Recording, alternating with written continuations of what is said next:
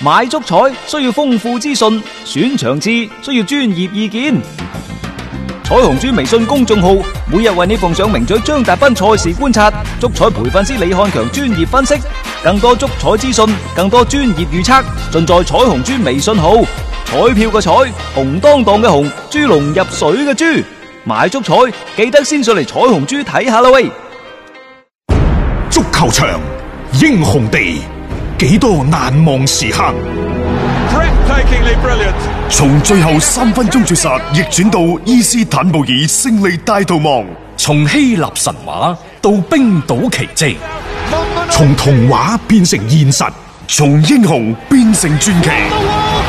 最偉大嘅球員，最不可思議嘅入球， Extraordinary entertainment. 勝敗之間只有一線，神奇之處，魅力所在，只可意會，更可言傳。足球新勢力。翻翻嚟係第二 part 嘅足球新勢力啊！我哋嘅話題繼續放翻利物浦作客對住不福特呢場賽事，重複一次啊！只要利物浦贏，就開創咗英超嘅連續贏波嘅歷史，去到第十九場。第一場波贏唔贏到，其實係一個幾大嘅問號嘅。咁當然啦，亦都即係因為歐戰英格蘭球隊嘅喺周中嘅集體潰敗，而家就有啲討論啦，話利物浦喺英超二十二分嘅巨大嘅領前優勢係咪？英超嘅競爭力唔係好足夠啊，等等。我又覺得唔係咁，因為今年嘅利物浦呢，彷彿有一股無形嘅力量系，喺度嗯罩住佢哋。即系呢個真係冇計嘅。有時啲波呢，佢俾人入咗，VAR 吹翻出嚟，嗯，偏偏呢，即係佢入咗之後有 VAR 爭議嘅呢啲判決，嗯，又都傾向於佢。嗱，唔係話 VAR 唔公正，嗯相反係因為 VAR 公正，係令到一啲比分又或者啲入波呢被 foul 咗。當然呢一啲判決都係有利於利物浦嘅，嗯所以我就好似冥冥當中總係一種力量喺度推住佢哋前行。仲有佢而家贏嘅呢二十幾場嘅賽事，廿六場。廿六勝一平，喂，佢超過一半啊，贏一隻啊，贏一隻嘅啫。係啊，即係嗰啲大勝嘅場次係少噶。今年嘅利物浦，所以你話喺呢個嘅比賽過程當中，利物浦點樣去演繹呢？啊，嗰、個表現會係點呢？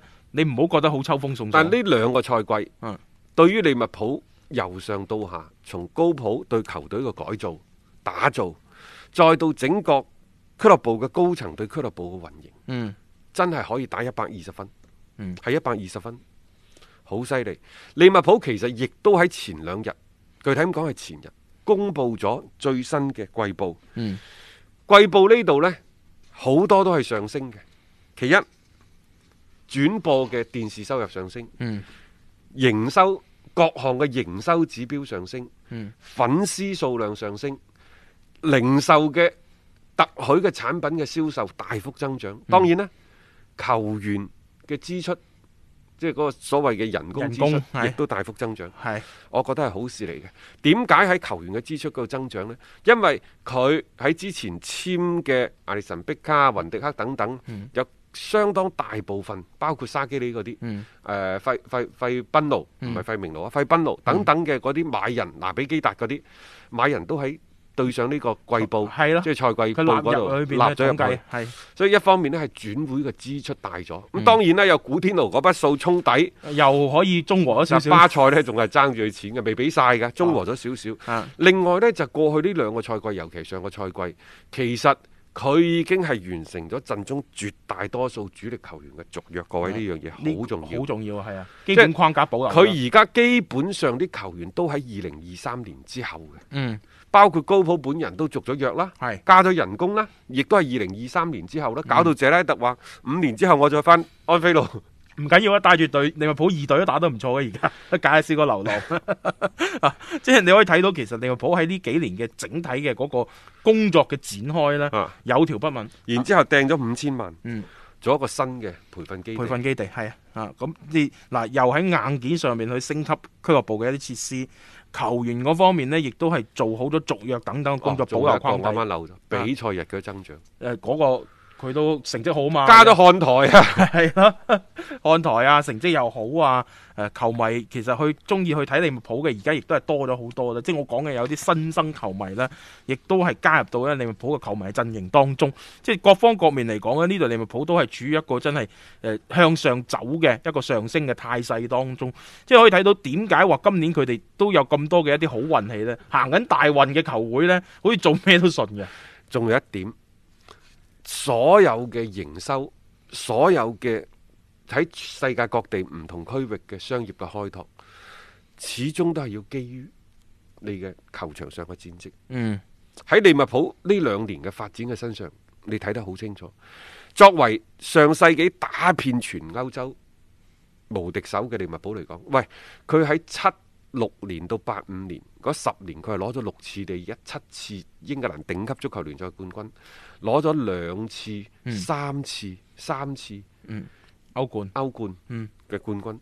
嗰隊利物浦無敵嘅，但係嗰脱啲球迷已經嗯慢慢慢 慢，全部都五六十歲啲老嘢嚟㗎。係啊係啊，即係如果你再去揾翻而家新嘅球迷，點解曼聯而家粉絲規模咁大反超大過佢咁多？啊嗯就係因為老費嗰陣九十時打落年代個江嗰時啊山嘛，嚇亦都得益於而家嘅傳播手段嘅先進，發達咗令到好多更加多人可以睇到曼聯嘅比賽，嗯係咪？冇錯。好啦，咁你呢而家嘅新利物浦球迷同以前嗰班係完全唔同嘅。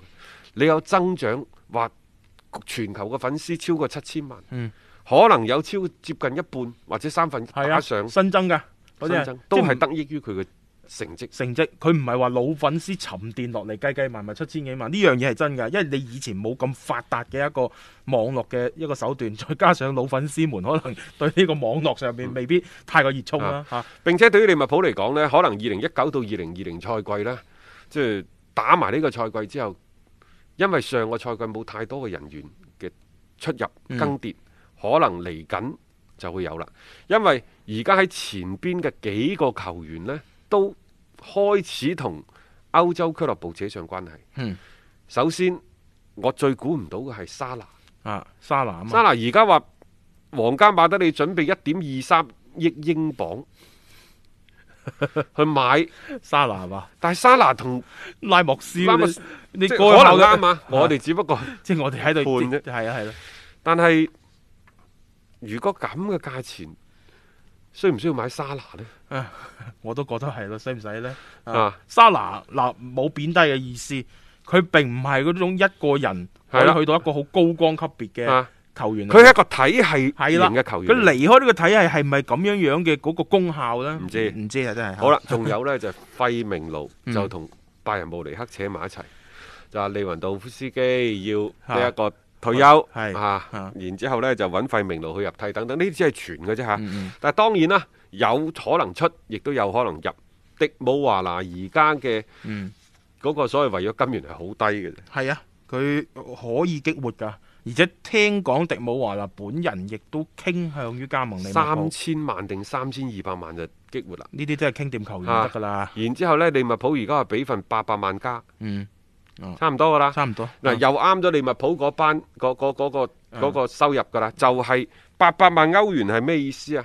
就係十六萬歐元，十六萬歐元大概係十三四萬英鎊啊！嗯你打個九折就就係冇呢錯㗎個啦呢。個嗯幅度度。係啦，即係雲迪克嗰啲而家都係十二萬磅啫嘛，即係可能會加到廿萬磅，差唔多噶啦，就係呢個價。啱嘅，誒嗯唔可大以家有太冇高留意啊？其實利物浦嘅人工支出並唔低㗎，嗯，並唔低佢佢好㗎。似過咗成誒，佢三喺英位超排第三，排第三係啦。但係實際上呢嗯，即係佢係即係橢圓形嘅，嗯大家收入即差唔係多大家都差唔多，冇話拉到真係兩極，即係分化得好緊要。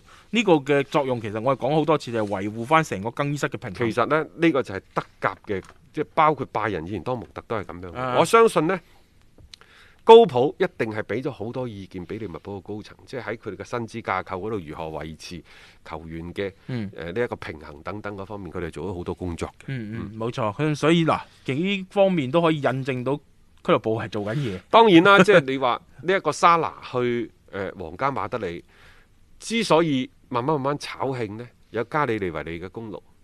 但係加里尼維利講啲嘢呢，佢講咩啊？佢話：喂，利物浦只不過係沙拿嘅踏腳石，嚇佢嘅最終目標係皇家馬德里或者係巴塞羅那。嗯但係加里利維尼講啲嘢你唔好信啊！啊，。佢呢，佢係有目的嘅 佢係有目的嘅，冇錯。啊啊佢佢之前都講嗰句，如果格迪奧拿教利物浦，而家俾人查嗰個人係利物浦啦。嚇點知嘅啫呢樣嘢，即係所以其實好多時候咧，嗱睇啦，就呢個賽季本身嚟講，利物浦係冇咩問題嘅。嗯你話夏天有冇球員俾人叫喐？呢啲係再正常不過其嘅實事。計我話呢，啊可以唔喐就唔喐。可以，梗係啦，啊作為球員嚟講啫喎，啊，球員嚟講，因為大家夾到咁熟，同埋氛圍喺又呢咁班好波嘅整體嘅可發以唔展喐係好就啊唔喐嘛。，但係從俱樂部嘅角度嚟講嗯呢，就一定要喐。一定要喐，係啊，嗯因為有新鮮嘅血液加入，先至可以帶嚟新嘅動力，嗯，仲有會帶嚟新嘅競爭競。爭冇錯，呢、個就係嗰啲所謂嘅鯰魚效應。如果即係話攞咗呢隊波，一年攞歐冠，史詩般大逆轉，一年大咁係啦，大嘅積分優勢攞攞到冠冠英軍，超冠軍啊嚇，佢仲有咩好諗呢？唔通明年話打個世俱杯，嗰個就偽命題世嚟嘅啫。區杯已經攞咗冠軍啦， 係咪？啊，唔係明年抗軍啊嘛。冠軍嗰個係嘛啱？啱但係即係你已經去到一個好高嘅高度，所以我就話，對於利物浦嚟講呢，球員可以求穩，嗯但係作為俱樂部嚟講，一定要換啱，加啲競爭落去，等佢哋有一啲嘅危機意識，啊！咁樣就成隊波先會保持活力噶嘛，好啊？睇下今晚啊， 可唔可以先保持住佢哋嘅一個連勝，打造打造呢個新嘅紀錄，繼續佢哋呢一個榜首方面大幅度領先嘅優勢啊！一個為足彩愛好者度身訂造嘅全新資訊平台北單體育，經已全面上線。北單體育擁有基於北京單場賽事作出全面評估嘅優秀團隊，雲集張達斌、陳奕明、鐘毅、李漢強、呂建軍等大咖，為你帶嚟更專業嘅賽前預測分析以及賽後總結報告。北單體育無需註冊，一鍵辦理。想避免足彩市場起起伏伏，快啲嚟微信搜索公眾號北單體育。